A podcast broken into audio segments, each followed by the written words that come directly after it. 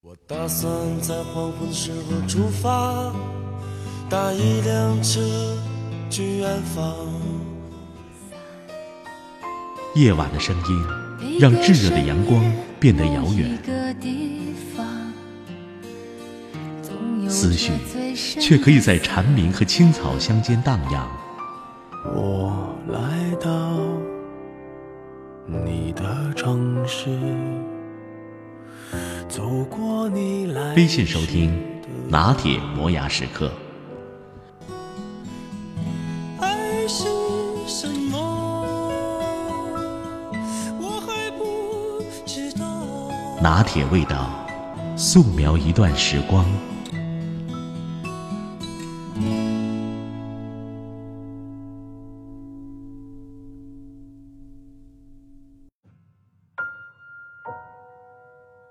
昨天晚上陪着妈妈去看望舅舅，因为他的孙子生日，邀请我们去吃饭。围了一桌，大概得有十来个人。吃饭的过程中，围坐的小孩并不多，却吵得翻天。小孩大概有两岁左右，他喜欢拿着钥匙猛敲饭碗，砰的一声，把钥匙扔在隔壁弟弟的桌前，幸亏弟弟躲开了。吃饭的时候，就围着桌子跑来跑去，在地上爬来爬去。在座的人试图让他别趴在地上，会脏，但越说，仿佛他笑得越开心。到最后切蛋糕的时候，他哭闹着要站在桌子上吃那块还没有分完的大蛋糕。他一哭，父母就抱着他站在桌子上，他拿着叉子在大蛋糕上面吃起蛋糕来，脸上带着满足的笑容。我很震惊。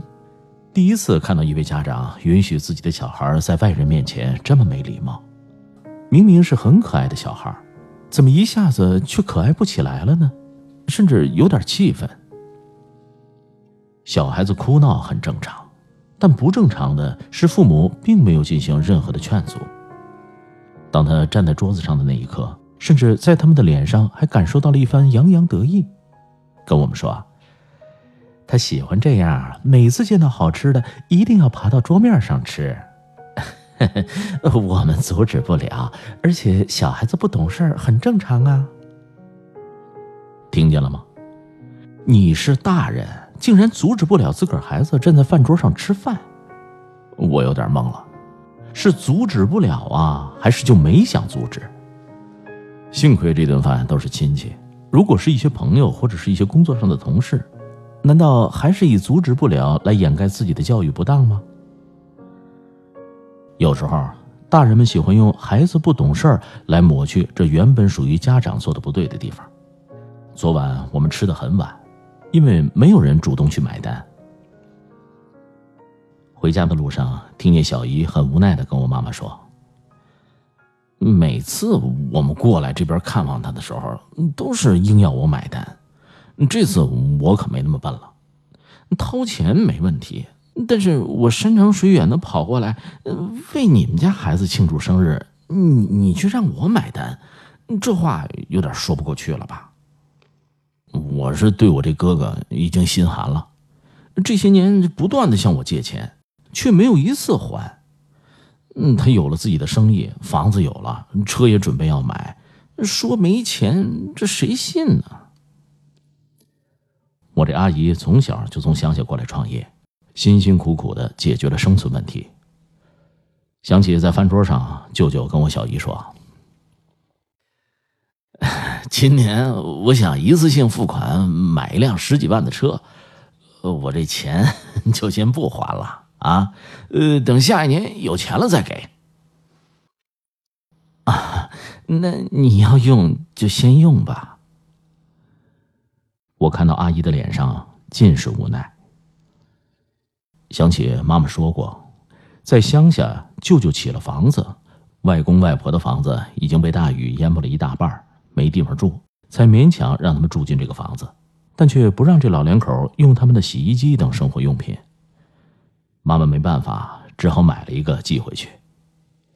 人品及教养，一个没教养的小孩背后，可能是一家人的素质问题。父母的饭局我都会去参加。我很喜欢留意饭局上的小孩，然后问起父母有关那家人的生活。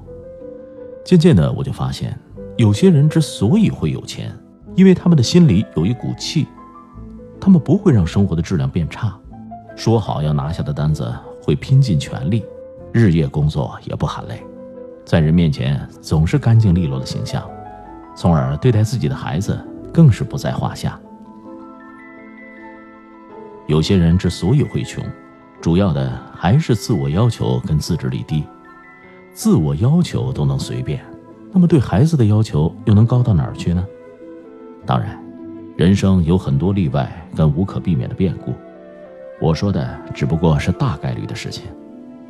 多数的父母懂得教育家庭中长大的孩子，可能他们会调皮，把饭吃得满脸都是，也会哇哇大哭。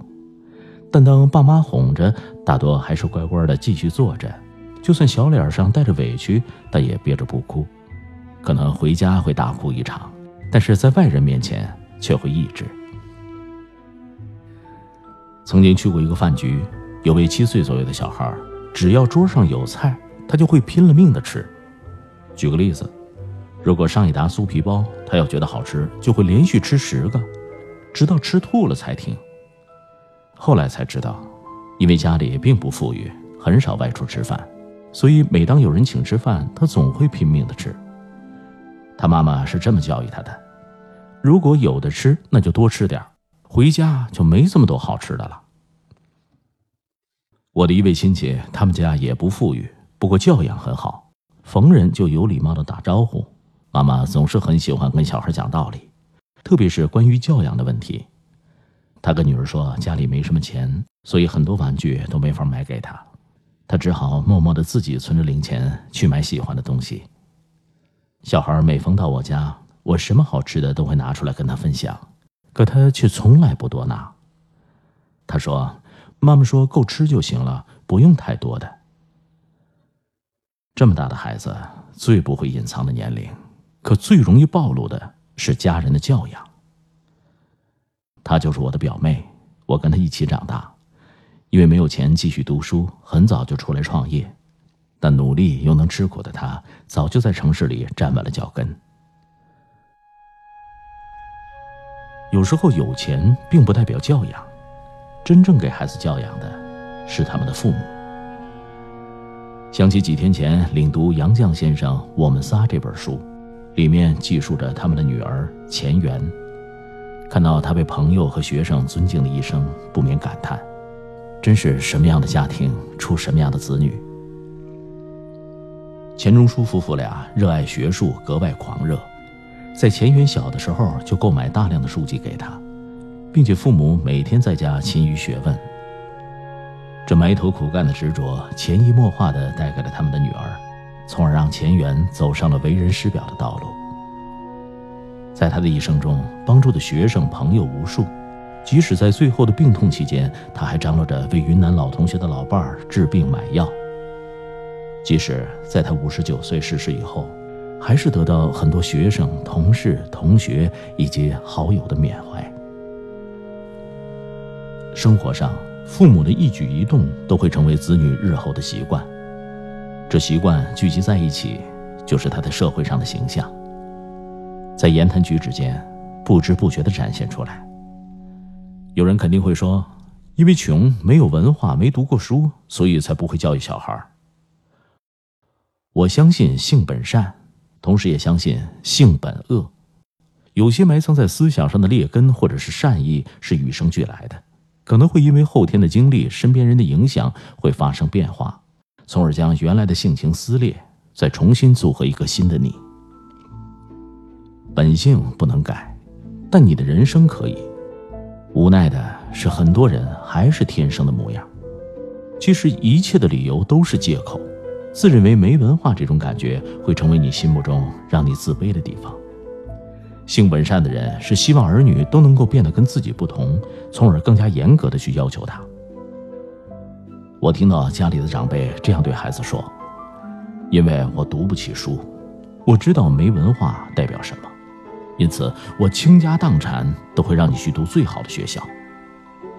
所以在家里还是很穷的时候，长辈还是拼了命的让孩子去很好的学校，因为他懂得，在一个不错的氛围下长大的孩子，对日后的品性有着很重要的影响。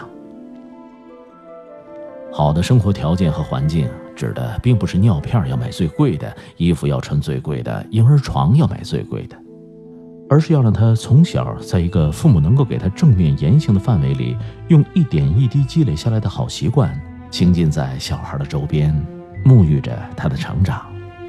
那才是父母给他最好的礼物。